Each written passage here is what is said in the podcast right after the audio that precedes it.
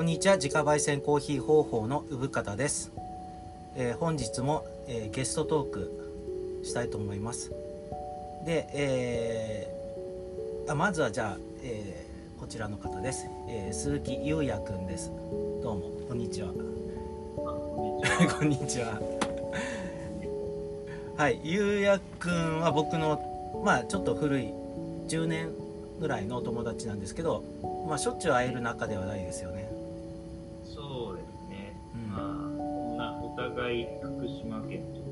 ああそうそう。福島出身でつながりました。はい。でねちょっとおいおいおいおいっていうかゆうやくんはまあ鈴木くんでいいか。鈴木くんは、えー今どこにいます？あ今、あのードイツのベルリンにいます。ドイツのベルリンですよ。ついに 海外に海外あまあリモート収録で今やってますよね、うんはい。ベルリンで何をなさってますか？とベルリンで、ああのまあ、美術、美術の方やってるんですけど、うんうん。えっと、今回はベルリンで、まあ、レジデンスプログラム在制作というか、えーベルリンのあベルリンにスタジオそういうインターナショナルのレジデンシープログラムっていうものがありましてで、まあ、そのスタジオに、まあ、世界中世界中ではないですけど、まあ、いろんな国から、まあ、アーティストが集,、まあ、集ま招聘される形なんですけど、えー、とそしてまあ1年間ぐらい滞在して制作とあと発表うん展示を行うというプログラムに参加してるって形ですね。鈴木くんはアーティストってことで、じゃあそうですね。いいですよね、はい。うん、で、えードイツに2回目なんでしたっけ？そうですね。ドイツは以前2012年から15年の3年間ぐらいドイツで暮らしてまして、まあその時は割とまあ制作しながらとか、あと働きながらとか、あといろいろ見て回ったりとかそういう感じで過ごしてたんですけど、まあ、今回は制作一本集中してずっとうん。うんあのやるっていう形で来ました。いやあのびっくりしたんですけどはい今回ドイツ入ったのは3月ですよね。そうですね。あのフライトが3月15だったので、まあ、ギリギリはい。なんかロックダウンが、まあ、14日とかヨーロッパのロックダウンかな、まあ、14, 3月14日とかそのあたりででドイツはまあ3月17日ぐらいには完全にお店とかあのまあ全ての期間が、まあ、全部クローズしてしまって、まあ、何もほぼほぼ何まあ何もではないですけどほぼほぼ動けない状況その制作しに来たん。ですけどまあ同時にも画材屋とかもまずもちろん。閉まっちゃったん。でそのそういう画材を得る手段もなく日用品とかまあその生活用品とか整える環境整える前に、まあ、クローズしちゃったん。で、まあ、物があんまないままずっと結構1ヶ月半とか過ごした感じでしたね。けどまあスーパーとかはやってたんでスーパーと薬局うん。まあそのぐらいかな。あとまあ病院とかはもちろん空いてたんですけどまあライフラインに関わるあのまあそういう期間以外は閉まっちゃってあと外出規制がありましてその、まあ、スーパー行くのとあと散歩以外が禁止っていう形。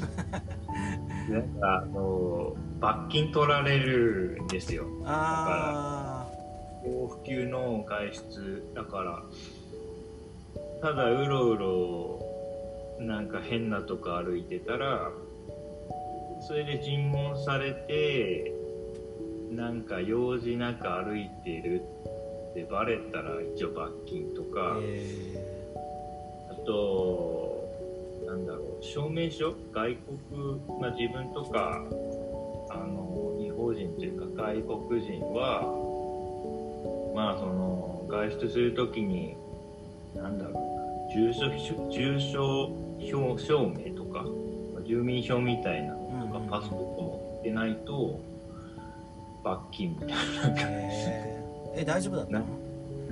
あでもねあれそれは一応ルールではそう決まってたんですけど、なんかドイツはなんかルルールで決めた割には緩かったです。なんかそれで罰金取られたっていう話があんまあり聞いたことない。ーじゃあ形上は厳しいけどもうん。実際はそうでもなかったってドイツは緩いかな。なんかフランスとかの方がすごい厳しそう。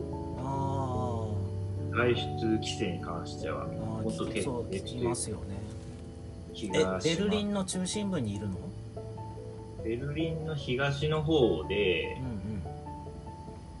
えっ、とまあでも中心っちゃ中心ですね。うん。ベルリンって小さい町なんで中心部からまあここもほんと10分ぐらい自転車こけばすぐ着く感じうですね。東の方は移民が多くてトルコ人とか、まあ、中東系の移民とか、まあ、アジア系の移民とかが多いエリアで、まあ、若干物騒ではあるんですけど若者とか、まあ、若いアーティストとかがなんか安いからどんどん引っ越してきたエリアでうんうん割とまあ若者でにぎわってる、まあ、ヒッヒップなヒップって言うんですけどなヒップなエリアっていうかまその建物は、えー、鈴木くん一人じゃないよね。あはい。ここは結構大きいレジデンススタジオであの全部で25スタジオぐらいありますね。えー、もうすごいかなりでかいねかなりでかいです。なんかもともと紡績工場とかそういうのをリノベして作っててあまあまあでもまあ人スタジオスタジオ自体まあ4自分いるとこも46平米ぐらい。まあ、まあ、そんな普通ですそんなに広くもスタジオ自体はそんな広くないけどおのおののスタジオはうん。広くないけど建物自体はすごい大きいですねまあちょっとあの聞いてる方が多分 わかんないと思うんです。あの順を追って、えーまあ、僕らの関係とかあのそういうとこから話していこうか。ではそのコロナのこととかあの作品のこととかもちょっとやっぱり聞きたいかなはいうんでえーのあのね鈴木くんと僕は、えーとまあ、年も離れてるし、えー相方も初めて会った時も結構かなり特殊な感じでしたよね。そうですね。あのプロジェクト福島。そうなんですよ。ねプロジェクト福島ですよね。そうそう福震災の年だから本当にもうちょうどあー。10年になろうとしてんですよ。そうなんですよ。でプロうん、プロジェクト福島に集まった方とか結構僕あのなんか本当優しいなと思ってて今でも、うん、プロジェクト福島にはあの何でしたっけ？大友秀があの「あまちゃん」の主題歌とか作った方がたなんだろうお祭り？ああアート？なんだろうあれは。なんかまあ一応音楽フェスでしたけど結構なんかアート関係者も割と絡めてる感じすごいいたよね、うん、でと、ミュージシャンも結構その福島のことに興味がある方が集まった感じだったよね。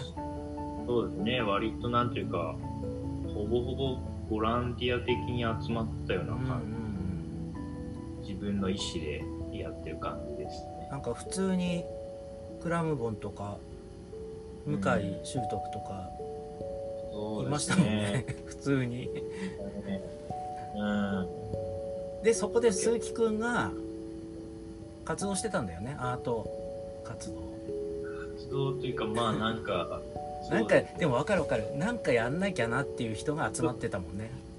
なんかそうそう今思うとそんな感じ。まあ作品とは言えない感じですけどとりあえずその場にいようみたいな感じで、うんうん、まあでもただなんかフェスに参加者とし参加者というか観客として行くんじゃなくてもうちょっとまあ何かそこでやりたいなというか、うん、なんかこう参参加する側になりたいっていうのはあったよね。そうどちらかというとそっちの側でいたいなって気持ちあったんでまあでちょっとまあ何かしようって感じでやった感じですかね。でまあさっちんと2人でやってる時に俺がそのあのその活動にちょっと混ぜてもらったあの参加したんだよね。そうですね、うん、な木木の絵をか描いてたと思うんだけど。そうですね。なんかで木木をいっぱいいろんな人に描いてもらって森を作るっていう。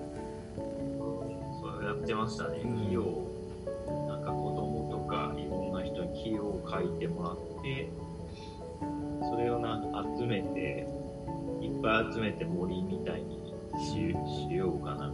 それでまあ芝生に並べてました。一応一応森みたいなそうそれでちょっとお話ししたら面白いからなんかその後もチラチラ。そうですね。南相馬も俺は行ったしうん。あとさ山も一緒に登ったよね。そうですね。何年か後だっけかねあれは。だったら山かな。そうそうそう。だったらか崖を そうそう鈴木くんがさ当時それで連絡手段がパソコンしかなくて 携帯持ってなくて。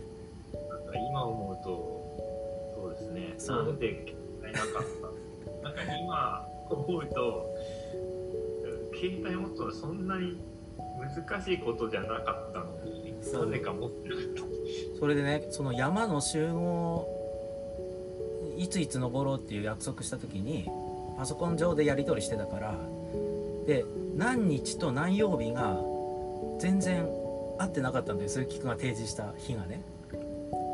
で曜あのな日にちで言ったら2日後なんだけど曜日で言ったら明日なのよ。でこれどうなんだってでもこれパソコンでこれどっちってやっても全然パソコン開いてる形跡がなくて 連絡取れなくてで携帯も電話もないからもう勘で明日行ってみるかと思って明日行ったら次の日行ったら鈴木くんいたのよ。いやいや。かけどいや。いや多分どい2015年か。ちょうど行く前。あれ？いや。行った後？帰ってきてからぐらいの気がする。9月ぐらいだった気がする。あそっけ？うん。なそんな気がするな。れなんか、うん、なんか、まだ日本に慣れてない感じ。そっかそっかそういうことだったのか。うん。でも、あれから、まあ、3年ぐらいは、ああれからもう、まあ、4、5年は日本に、まあ、日本ベースでやってたんで、旭川とかいたっけ？旭川？あ、あ札幌です、札幌。あ札幌か。基本札幌ベースだったんですけど結構、まあ、この45年はなんかアジアが多くてあの台湾が多かったですね。あの結構滞在が。そうだよね。前回連絡取った時台湾にいるって言ってたもんね。割と年の半分ぐらい台湾とか、まあ、似たように、まあ、あのアジア東アジア、まあ、台湾韓国とかあと中国とかで滞在政策とかしててまあ日本になんかずっといるわけではなかったかな。移動が多かったですね。すごいよねもう一人前っていうか。いやいやいやいやいや全然なんちゅうかなんだろう全然な動き続けるしかないって感じですね。俺さあの知り合いだから言うわけじゃないんだけどその鈴木くんのやってるそのアートがこ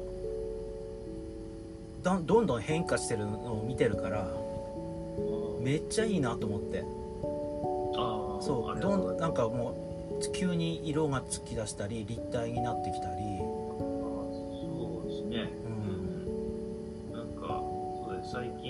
割と立体が多かったりとかしててまあ割と自然に変化していく感じですかね。いやめっちゃいい、インターベースですけど、うん、であの作品集も作ったの？あ本はね本は、えーそうですね。結構3冊まあ冊子ですけどね。まあ3冊ぐらい出しててこの前ちょっと、まあ、カタログみたいなものを、まあ、ドイツで出した感じなんでドイツと中国かな。だから、まあ、日本では売ってないんですけど。ああそうなんだ。はい、まあちょっとゆくゆくちょっと日本で売り売りたいというか 日本でもなんか作りたいというか日本で展示したいっすね。いやでもドイツでこう人気になって逆に輸入じゃない知らない、もうおこがましいというかえっといやそうですね。なかなか日本人がねヨーロッパでやってくてなかなか壁があるなとんうんうん。ね日頃思いますよ。うんそうなんだ。はい まあ鈴木くんと俺の関係性みたいなのはプロジェクト福島から始まってちょいちょい見てる感じですけどじゃあどうしようかドイツのコロナとかの方が多分今日本より全然って感じだよね。に日本の状況とか分かってる？あー日本も結構ですね今。なんかあし情報は入ってんのね、あ情報はあのある程度確認してます。うん、でそれはニュースサイトとかで？ああ新聞？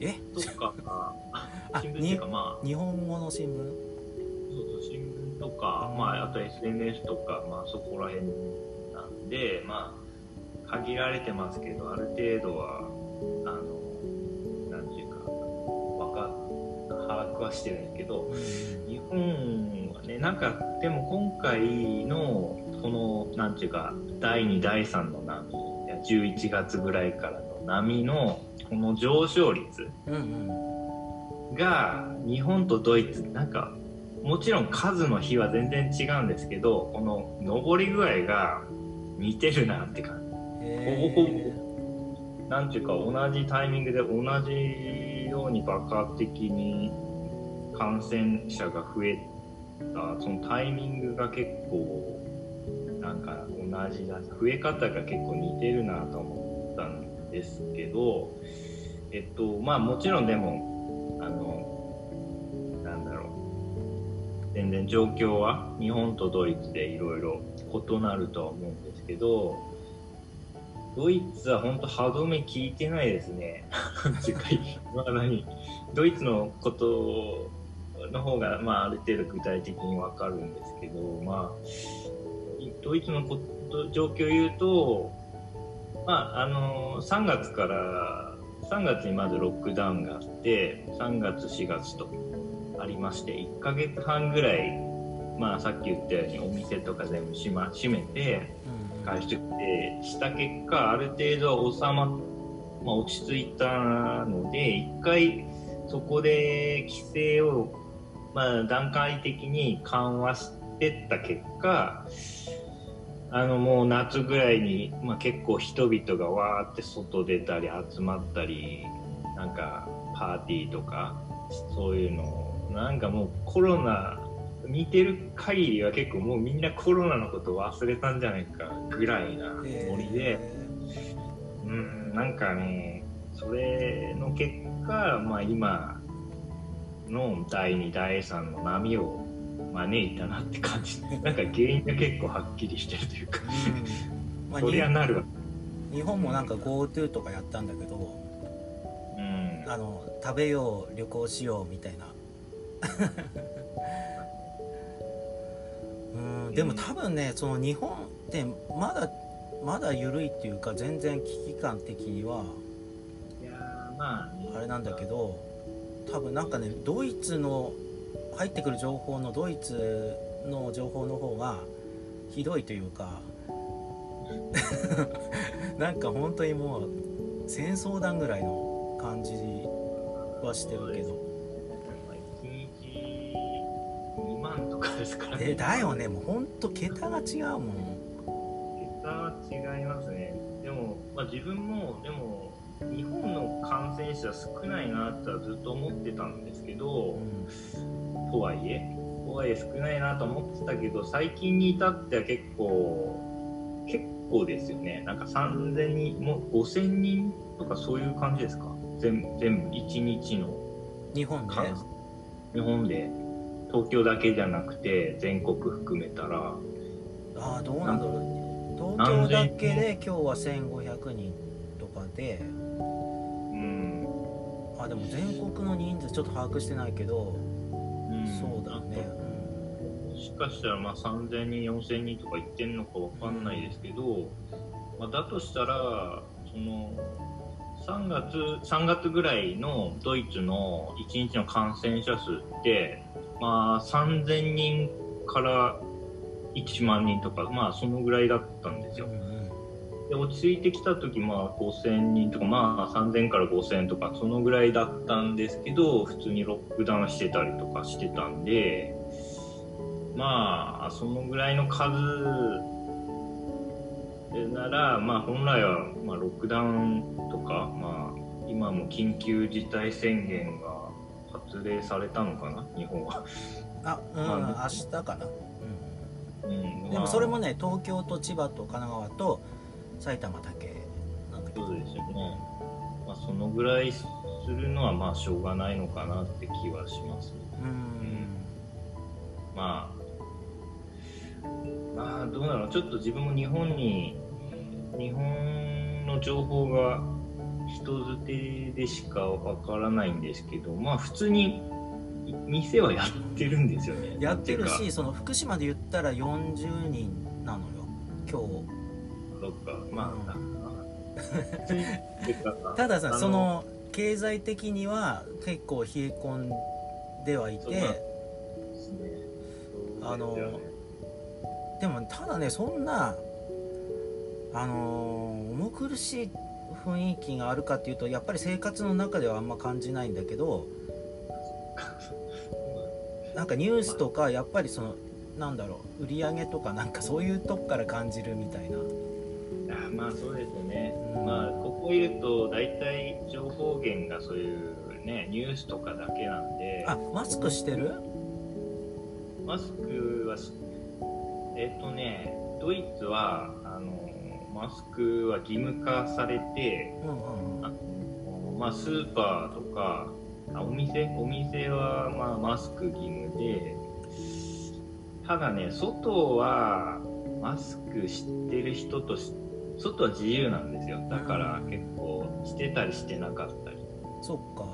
うん。だからまあだからドイツ人の場合マスク着用って本当に義務化されてみんなよしぶしぶ始めた感じなんで、そもそもそのマスクをするっていう文化がないというかマスクが嫌いな人々なんで、なんかドイツ人のマスクするっていう光景は多分かつてなかったというか このこの人人類史上なかったことなんですよ。この文化習慣は。でもまあだから彼らはまあ義務化されてようやく渋々やってるって感じなんでまあスーパーの中ではマスクするけど、まあ、出たら取るみたいな、まあ、割とそれが普通。でへーそうなんだ。でも2万人とか感染してんだけどそんな感じなんだ。えっといやーそうですね。あのーいやもちろんまあニュース見る限りは本当なんかすごいやばいんじゃないかって思っちゃいますけど、うん。まあ実自分も例えば日本のニュースとか見るとあや日本やべえんじゃないかとか思っちゃうけど実際あのー現地いる限りこういうふうに普通に暮らしてる分には割とのどかですね。そうだよね。そこはのど 日本と同じだと思うけど。やっぱりギャップはありますよね。うん。実際暮らしと、まあ、メディアがあのそうだね。言う外出制限は？うわー最近またね発令されちゃって本当昨日ぐらいにまた厳しくなっちゃって。えっと外出制限はもう、まあ、不要不急の外出は禁止になり、まあ、あとなんだちょっとまだ詳しく読んでないんですけど15キロ以上の移動が禁止になってえ？15キロってすぐだなと。なんかフランスでもそんなのあったな。なんか距離？で 距離で測るのかみたいな。えじゃあもちろんその美術館とか空いてないんだ。もちろんもう美術館は10月ぐらいに閉まっちゃってそれ系は全部空いてない。ギャラリーもまあもうほぼほぼ閉まっちゃったのかやっぱゆ日本はね空いてるしなその音楽イベントも観客ありの例えばジャズとか声が出ないインストのライブとかなんか全然やってるし。でもヨーロッパとか全然もうほぼゼロでしょ？なのないっすよ。ないよね。言えないというか。あれかな、まあうん。配信に切り替えてんのかねみんな。いや配信ちょっとね音楽の方は分かんないかよ、あのまあ知り合いから聞いた話では配信ってあんま聞いてないですね。まあももちろんあのポツポツ試しにやってたりはするんですけど今までライブを定期的にやってた感じでポンポン配信とかに切り替えたっていう感じではないですね。どちらかというとまあもうしょうがないからまあライまあ、ミュージシャンの場合は本当ライブできないから収入もそれだけ減っちゃってでもただドイツの場合その減った分はある程度保証されるんで意外とその困ってないというか お金に。いやすなんか素晴らしいなマジで。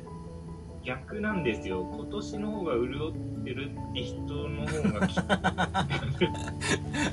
マジで。え鈴木くんとかのアーティストもそうなの？あのそれはまあもちろん人それぞれなんですけど、うん。まあ、自分はもらえてないけど、まあ、こっちいる日本人のアーティストとかは、まあ、あの大体、大まあ、あのなんだ5000ユーロ、50、60万とかは1回入りました。ね、そういう保証で入って、かつ、細かいいろんな分野のほ、かあれがあってそれを応募すればもらえるとかそういうのが結構ありますね。いやマジですドイツに行きたい。割と太っ腹というかあの日本でもうんアーティストに対してのそういうのなんだ保証保証みたいなのが助成金みたいなのがああったと思うんですけどあれ、まあ、何億かなちょっとあれですけどあれちょっと見たんですけど応募しにくいんですよね。そうそうそうあの飲食もそうなのよ。ああはいはいはい。もう手続きっていうか去年と比較してとかそんなこと言うからなんか差額がある程度あった人とか100万以上の損失があった人とか、あと予定されてた展示がなくなってなんか経済的にダメージを食ってるっていう事実がある人とかそうなるとかなり応募できる人が限られちゃって。そうそれを証明しなきゃいけないからね。うん。結局あのもらえないというか結局バイトするしかないとか日本の場合は。そうだね。まあ、ドイツはそういうとこと全く問われないで、なんか番号を打つだけ、その全金番号を打つだけで、2日後にもらえるとか、そういう感じでしたね。これね聞いてる人めちゃくちゃショックだ。ドイツすげえなってなってると思うんだけど。そこはね、コロナ食い止め食い止められてないけど、そこの保証はまあ、すごいなと思います。うん。その日本だとまあ日常はねのどかっていうかあれだけどそのやっぱ政府とかに鬱憤があるよね。分になりますね、政府もなんかはっきりと打ち出す打ち出さないし、なんか保証なり方針えその空気感とかでギスギスはしてないの？空気感うんあ空気感ね、えーっとそやっぱね、ヨーロッパって、こういう場合、ギスギスしないですね。あのあでももちろん、その3月、最初コロナのなり始めの時は、あのやっぱりこういう事態にみんな慣れてないのもあって、うん、多少はギスギスした感じで、かつ、その、なんていうか、最初コロナもアジアから発症したので、来た時すごいアジア人差別が結構ひどかった。すごい歩あの外を歩きにくかったですね。結構そういうなんか差別受ける感そういう話はよく聞きましたね。実際歩いててめっちゃ避けられるなとかは。えちなみにその鈴木くんはドイツ語とかはちょっとわかる感じ？いや本当に初初歩というか初歩すら忘れた感じで今は、えーまあメイン英語でああそっやかそっか。うん。まあ英語でどうにかなる街なんでベルリンは。英語じゃあもう喋るんでや日常会話でどう 台湾の時も英語？あ台湾も英語ですね。えー、えーじゃあなんか罵声とか浴びせられるみたいなことはなかった？あーとね罵声じゃないですけどコロナって言われたことありますね。なんだそのざっくりとしたあだ名。え割とよくあったみたいですけど、まあアジア人を見るとコロナっていうみたいな。言われたのはおっちゃんだったけど子供にそういうふうにからかわれたりとかコロナ。コロナやだね。なんかそのほら鈴木君も俺も福島出身だからその10年前のその原発の時にさちょっと嫌な思いしたじゃん。俺も初めて差別受けたし。はい。あでもちょっと思い出しましたそういうの。ちょっとねそういうのああるかなと思って、ううんんまあね。でもあの時みたいな変なうん。なんだろう。イデオロギーじゃないけどなんかこう変な感じはしないかなと思ってて。うん。そうですねなんか今回コロナに関しては結構そのみんな平等に苦しんでるというか、うん。あとやっぱりちょっとなくなりすぎてる気もするし、あー数がうねん合わないというか。うん。うん。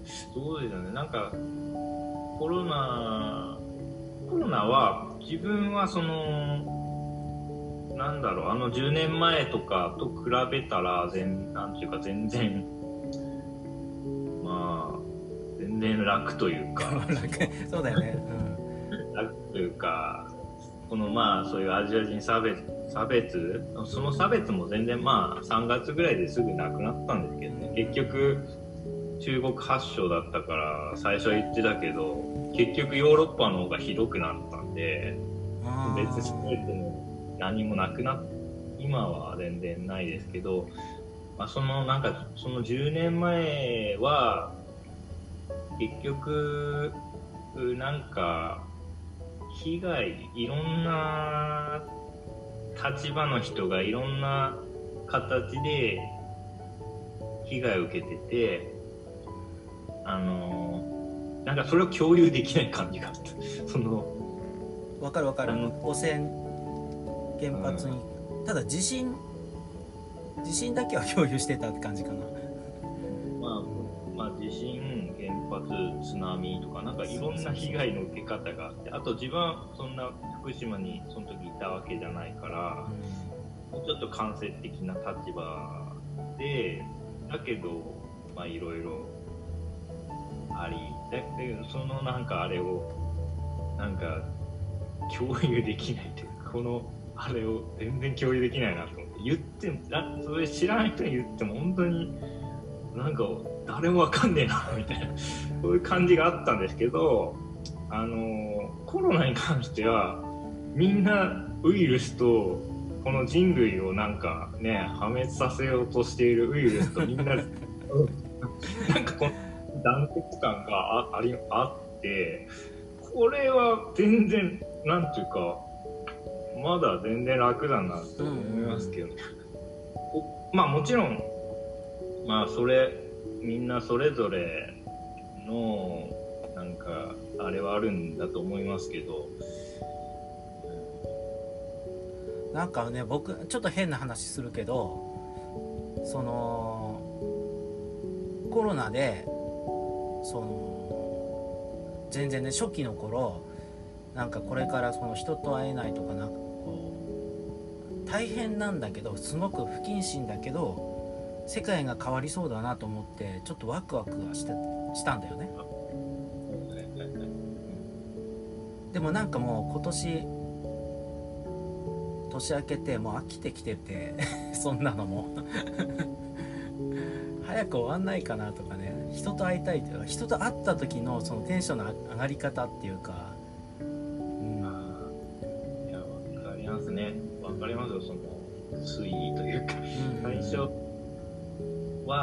ましたよそうだよね、まあ、ワクが、うーん、ワクワクというかね、なんか、いい方に動くこともあるなって思いました。そうそうそうコロナって。既存の何かがこうほぐれていうんいいい方に向かいこともあるんじゃないかっていううんうん。なんか、その、これは多分、全体、人類全体にとって長い目で見れば重要な気づきを与えるだろうなって思います。あの被害をもたらすことによって人類にその制限を加えることによって多分我々はいろいろこういうことにあってようやく気が付くだろうなと思いますでその気づきが絶対あのいい方に動くだろうなっていうのはまあ今ももちろん思ってますけどありましたね。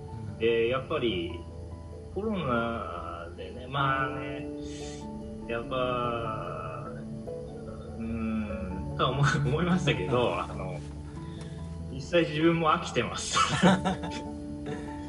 じゃあちょっとねあの実はもう収録で40分経ってて早いよね で1回ここで締めようか。第2回にしよはい、はい。ちょっとね1回第1回はここまでにします